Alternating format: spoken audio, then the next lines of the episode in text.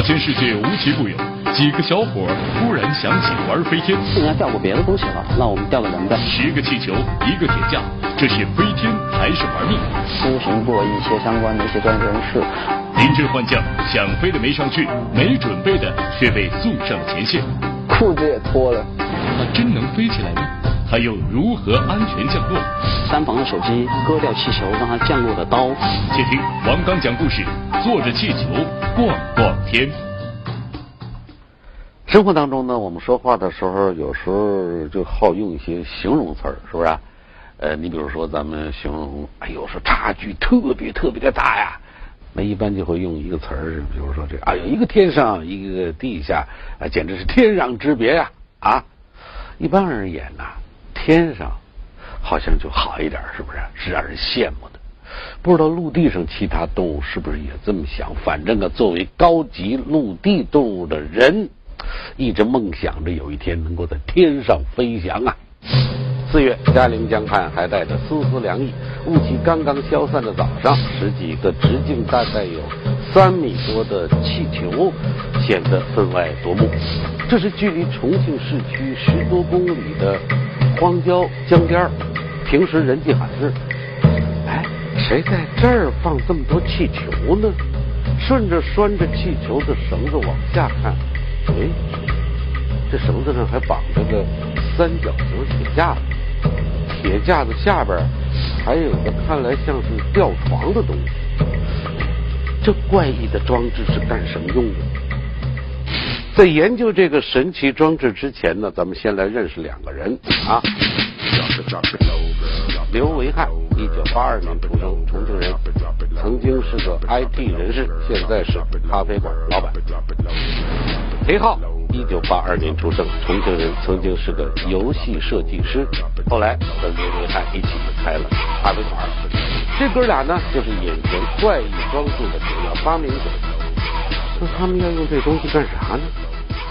国外的 Discovery 里面的节目，然后有呃，人家用那个气球吊着呃房子有飞。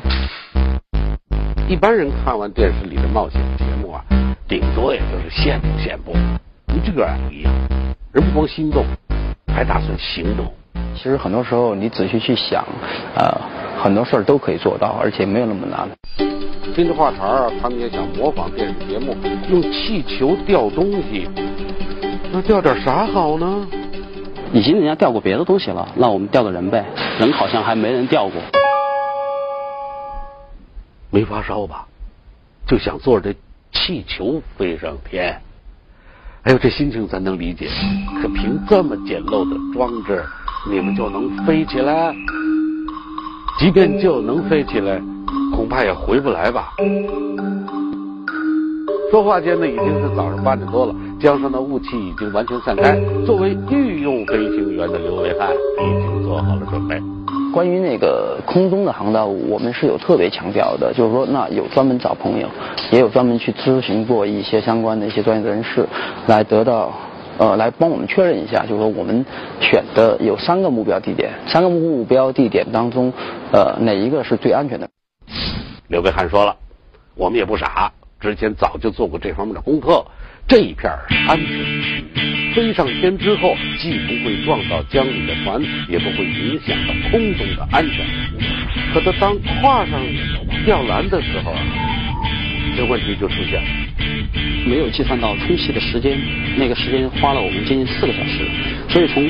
充气开始到最后充气完成，已经快晚上十点钟了。这会儿天已经黑完了，完全没有办法飞，所以我们只能是说把我们的所有的备用气球都充上气，然后挂在河边。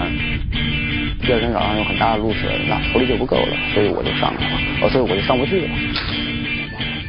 人是美滋滋的上去了，可压根就没动。怎么了？原来啊，这充好的气球啊，在河边它挂了一宿，已经有点漏气儿了，浮力不够了。本来浮力就不够，这倒好，不知道因为太激动还是太紧张，他们又不小心弄飞了一个气球。这下子刘维汉是彻底飞不起来了。哎呦，哥几个郁闷坏了。今儿这可是雾都重庆难得的好天啊！蔚蓝的天空上点缀着朵朵白云，这要是能飞上去，那该多好啊！咋偏偏就在这个时候出了意外呢？刘维汉蹲在河边啊，是一脸的懊恼。偶然一抬头，嗯，他突然眼前一亮，怎么了？他看到了一个人。我们的摄影师他是体重比我轻啊，然后呢，嗯，我们出了一些意外，但是呢，我们我们希望可以得到一个结果。刘维汉的意思很明白，我这体格上不去，但这人行啊，怎么呢？他瘦啊，那他瞄上的是谁呢？就是被他们拉过来记录飞天过程的摄影师孙健。可问题是，你是御用飞行员。人家就是个摄像，也没这准备啊。再说了，这个是玩命的事儿，人家能干吗？就这样，临危受命，原本只是负责记录飞行过程的这个摄影师孙健，突然被推上了前线。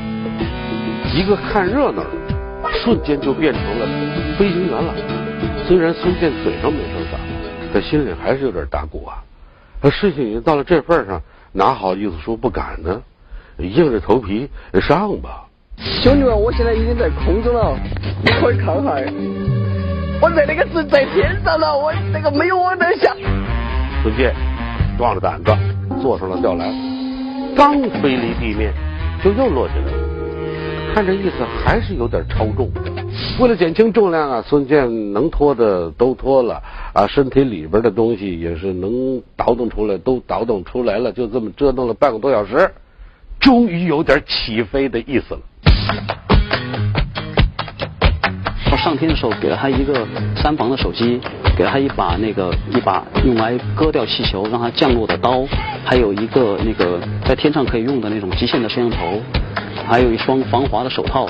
一号预备队员，先射一射，现在马上起飞，一路平安，兄弟。孙健的脚一点点离开了地面。哎呦，气球终于飞起来了，很开心，很开心，因为这整个团队七天的一个心血，在这一刻得到一个验证。人家本来就是一个摄像的，是突然被送上前线的，飞是飞了，可气球那玩意儿，它没有方向盘，也没有舵，完全靠着这风向，你飞到哪儿去，谁也不知道啊。再说了。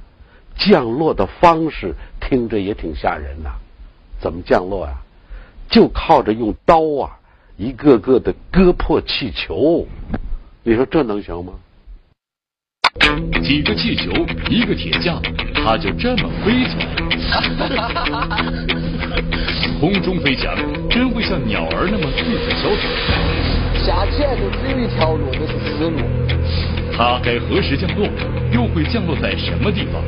过了一条江，你开什么玩笑？好，他万一永远过不了那江怎么办？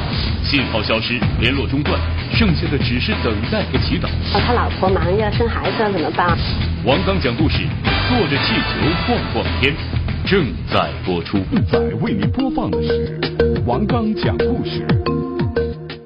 想飞的没飞了，一点没准备的，突然就成了飞行员了。要不咋说呢？物以类聚，人以群分呐。看来人这孙健呢，也是个爱冒险的主。一番折腾之后，他还真就飞起来了。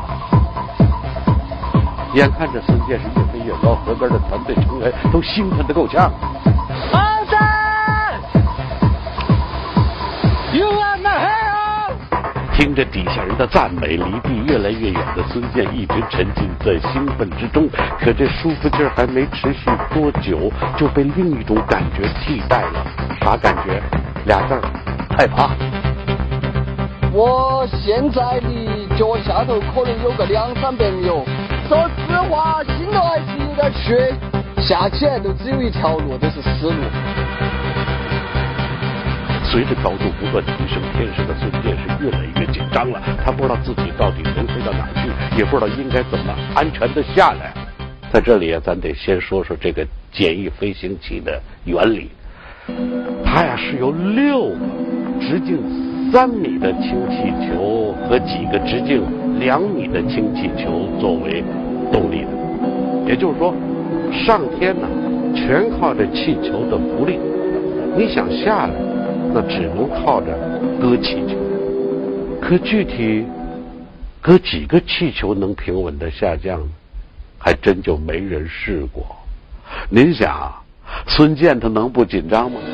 可在下边的人呢，并不知道孙健纠结的心情，他们还沉浸在啊飞行成功的喜悦之中啊。我知道前面有片田，但是你甭管，呃，你看一下，呃。啊，对，你能飞过江，你能看见那桥吧，对吧？那好，那那这样的，反正就是说，无论怎么样啊，你就过了一条河，过了一条江，然后呢，你就可以下来了。过了一条江，你开什么玩笑？他他万一永远过不了那江怎么办？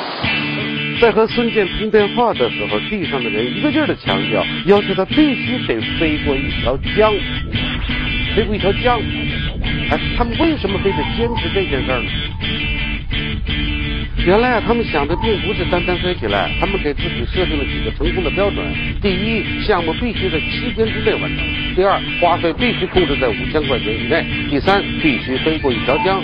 可问题，天上的孙健并不知道他们的想法。现在的他呀，只有一门心思：赶紧下来吧。当然，地上的人并没忘了孙健。事实上，关于可能存在的危险，他们早就考虑过了。我们团队里边任何一个人。上去飞，那我们团队所有人都有义务和这个责任去保障他的生命安全，包括也规划有安全绳，高度限定在十五米高，拴在那个飞行者的那个人的身上，以至于不会气球的浮力不会把它拉得太高太高。那我们有头盔，啊，有那个救生衣。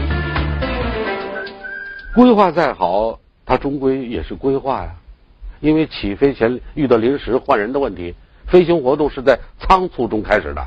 结果你猜怎么了？安全绳啊，这个重要的保护装置，他们忘了给孙健拴上了。这么一来，气球在天上的飞行高度完全就是听天由命了。起飞十分钟之后，下边人就发现问题了。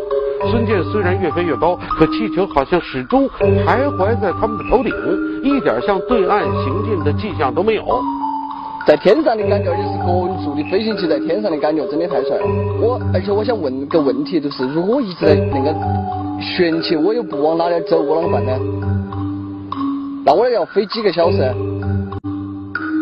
发现情况不对，刘维汉赶紧给天上的孙健打电话。项目失败不要紧，可别出啥意外。结果越是怕什么，就越来什么。孙健的电话居然打不通了，打不通了。什么状况啊？那我哪知道啊？这这咋能上去就没信号呢？这是咱们没有估计到的。现在都已经没影了，怎么办啊？啊，没信号。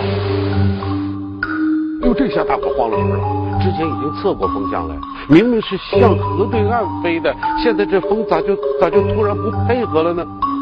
说话间呢，一个大活人呢，飘在空中。一点一点，一点一点，消失在大家的视线中了。都都快崩溃了，无外乎几种情况，挂掉了，那怎么办？怎么跟人老婆孩子？对，怎么交代？没办法交代。第二个就是后悔。简单说吧，最初的兴奋很快就被担心取代了。孙健可是临时被推上前台的，这有个三长两短，如何是好啊？他还他家里怎么办啊？然后他老婆马上要生孩子了怎么办？要说这孙健也是，你说你你老老实实就干你的摄像啊，干你的本行得了呗，非得非得趟这趟浑水呀？他老婆马上要生了，还这么玩命，你图啥呀？就在大伙急得焦头烂额，不知道该咋办的时候。裴浩的电话响了，哎呦，谢天谢地呀！天上孙健终于有消息了。可他一接电话，嗯，反而更着急。哎哎，我我看着呢，看着呢，在呢，在天上，在天上。来电话的居然是孙健的妻子，她现在已经怀孕八个多月了。孙健来之前根本没有上天的打算，只是在刚刚被选做飞行员的时候，给家里打了电话，轻描淡写的说了自己要坐着气球上天，马上就能下来。这话是这么说，媳妇儿能不着急吗？这不，来电话问了。到这时候，孙健和大伙儿失去联系已经二十多分钟了。下边的人除了着急之外，也在琢磨：哎呦，咱们准备的挺详细、挺周密呀，这问题到底出在哪儿了呢？单根绳子它的承重是多少斤？这个我们对它有个最低的要求。那其实这个最低要求是我们在绝对安全的情况下设定好的。嗯，我们的吊床和三脚架，我们是正儿八经给它悬空，找地方给它挂起来，让人坐在里边各种折腾，那个是没有把这个吊篮是折腾坏的。这个也也让我们觉得 OK，这个东西我们是在天上是可以经受住考验的。既然绳子和连接结构都没有问题，那毛病可能就出现在气球上。他们这次飞行啊，用的是六个直径三米的气球，材质选的是很结实的 PVC 材质。PVC 一个强度，一个抗渗透。PVC 的材料呢，就是抗渗透能比那个乳胶好一点，嗯。另外，PVC 可以做大一点。你照这么说，气球的强度应该没问题，漏气的几率很小，孙健应该还能安稳的飘在天上。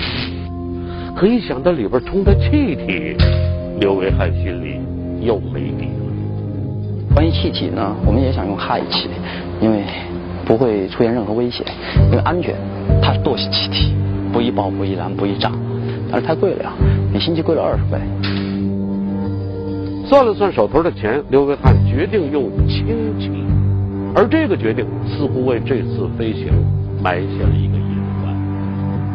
氢气烈士就是燃烧，这个是最不安全的，因为你看你你几个气球啊在一起，只要有一个燃烧，那几个就都完。你看 PVC 塑料什么，它球肯定受气气流的影响，可能要碰撞，碰撞产生静电。静电到一定程度，它要放电，这就是危险。一想到可能会燃烧、爆炸，所有人都懵了。按照孙健的上升速度，这个时候他至少已经飞到了上千米的高度。要是在这个高度遇到气球爆炸，那结果不堪设想啊！可刘维汉却始终坚信，这样的问题不会出现，不会出现。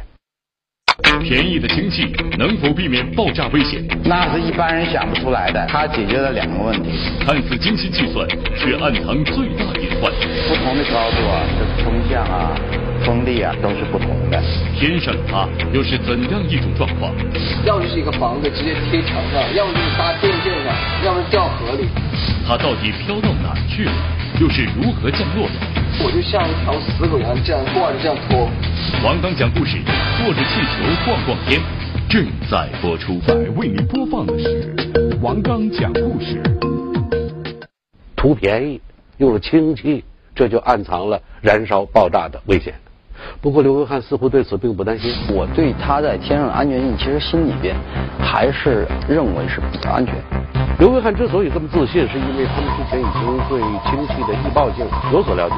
为了避免气球爆炸呢，他们还设计了独特的结构，用钢来焊接的这么一个三角形，它呢是为了可以呃更合理的分布那个气球的的那个水平和高度。就是第一，不能让气球太过于拥挤，在某一个水平线上不过于太拥挤。然后第二个呢，就是说让它高低有致，就是说有高的有低的，这样它不会挤在一块儿。因为气球挤在一块儿剧烈摩擦的话，很可能会引起爆炸。那是一般人想不出来的。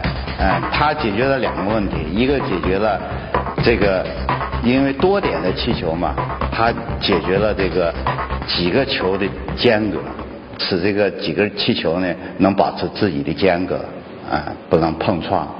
另外一个呢，它把气球呢和和自己的吊篮呢有一定的高度，啊，这样的话重心靠下，非常稳定，就是受到一些摆动啊，这个气流啊扰动啊，它扰动完它很快就静止了，这样就是在空中飞行很稳定。哎呦，那照这么说，这几个年轻人还真就不是二愣子，顶多算是知识武装的冒险者。可即便如此，还是出了意想不到的问题。天上的孙健，现在到底怎么样了呢？他飞到哪儿了呢？想着想着，刘维汉一拍大腿，嗯，我知道咋回事了。对方向有控制力的这种装置是没有的，那么我们只能靠我们的测试，就是说我们在一个固定的起飞地点，我们去测试它的风向和风速，连续几天不停的去做测试，得出一个综合的这么一个数值，呃，然后尽量以这种这种就是怎么讲叫平均法的方式来来算，就是说这个气球有多大的几率可以到河的对岸去。呃，在不同的高度啊，的风向啊、风力啊，它都有都是不同的，不同封面的这个高度层都很很小，有的就是二十几米，有的三十几米。说白了，他们之前那种计算风向的方式啊，并不科学。到了东真格的时候，这风向突然变了，把孙健给吹没了。时间一点点的流逝，之前还意气风发的几个人，现在沮丧的不得了。就在这个时候，刘维汉的电话又响了。一看孙健打，大家心里大石头都落地了。孙健正在电话里边汇报嘛，说我马上要降落。一直没信儿的孙健居然说他正在降落。哎呦，听到这个，几个人差点没哭出来。我的天哪！谢谢谢谢，这哥们总算回来了。那您猜孙健降落在哪儿了？跟您说说，四十公里开外。拥抱，拥抱，兄弟，活着真好。还是愧疚，因为，呃。我如果是我这么来定义一个事儿，他能够活着下来，算是有一定的运气成分在里边，因为天空上的事儿无法预料。所以说，第一个呢是感到抱歉，第二个呢是庆幸。还真是，哎呀，年轻人有点冒险精神是好事儿，那可以得分干啥，玩命的事还是应该慎重啊，是不是？反不管咋说吧，孙健终于踏实的踩到了大地。可回想起在天上的经过，他还是心有余悸呀。就在天上的时候，你会发现太阳越来越大，越来越大，而且他把整个气球，你知道我们的气球整个柱子，整个气球柱很大的吗？他第一把上面的露珠晒完之后，它整个东西都会很干燥，然后就开始产产生摩擦，离我们整个装置最底下到气球的地方大概有差不多五米左右，但是能听见声音砰。嘣，嘣，两个气球互相撞。哎呦，这声音，孙健听的是心惊胆战呐，白毛汗都出来了。闹了半天，飞行并不是啥美事儿啊。我呀，我还是赶紧降落吧，还是还是地上踏实。他是这么想，可要找个能安全降落的地点，还真没那么容易呀。要么就是一个房子直接贴墙上，都有想；要么就是搭电线上。要么掉河里，这些都有想过。又漂了大概五六分钟，才终于找到了一片看起来还算空地儿的地方，就准备下降了。拉了一个气球下来，在自己的面前，我为了保险起见，我就把这个气球拿着一直在挤。我唯一做的地方就是在放气，但是当这个气球快放完了，大概放了十分钟左右，要放完的时候，再发现我好像没有往下掉。一点都没有往下掉的感觉，我反而觉得它一直在往上升。抱着这个气球啊，孙坚大致计算了一下气球下降的速度，决定再割两个气球。当他把所有的备用气球都割完的时候，他才感觉到，嗯呃呃，这回是真要降落了。那个气球也有浮力的呀，我掉上掉在地上之后，它减轻了我的一部分的重量，它也是浮着的。所以说，我就像一条死狗一样，这样挂着，这样拖。孙健以一个相当狼狈的姿势结束了这次飞行之旅。他最终降落在一片农田里，在农民的帮助下，他才算摆脱了那些气球。要不咋说，人这物种很怪啊！正所谓此一时，彼一时啊！这不，孙健很快就忘记曾经的恐惧了。看的意思，还想还想第二次起飞呢。说实话，后怕有一点儿，但是被那种整个全中国就只有我一个人飞过这种感觉所掩盖了。鸟是下面大群大群的鸽子，哎呀，多美啊！在下面飘的，我跟你们一起飞。不光孙健自个儿来劲儿，对于以后还要不要再从事这样运动，其他几个人居然异口同声，一定会，不为别的，只为两个字：梦想。人是有他自己的梦想，每个人都会有自己的梦想，我也有。那这就是我曾经想要实现的梦想。我也有很多事儿会必须妥协，但是啊，至少我有尽量的去去去维护的，或者说去保持自己我认为比较本真的啊，而且呃是好的，或者说是不会危害到他人的一些东西。我要征服我自己，我们要征服我们不能做的事情，这是我们最主要的初衷。而且像我们八零后这种人，要的就是追求梦想，为梦想你肯定会付出。哎呀，该咋说呢？要说呀，一个人如果没了梦想，那确实活的就没啥意思。更何况是血气方刚、朝气蓬勃的年轻人，有梦想，有坚持，好事儿。但是除了这个，还得有知识，有分寸，是不是？你说这几位年轻的朋友都是有家有口的人了，做事的时候也得为自己家人考虑一下，是不是？啊！哎，对了，有句话必须得强调一下啊，这是危险动作，切勿模仿，尤其是小孩子啊，切切。江上孤船，金贵不翼而飞。九人现场，内鬼到底是谁？那么在那个发案期间的话，船上的九个人全部都没有离开过船上。一张麻将桌，六个淘金人，谁发出了暗号？那时候看他在打电话，说是正在打麻将。真相只有一个，秘密就在其中。且听王刚讲故事：淘金船里的秘密。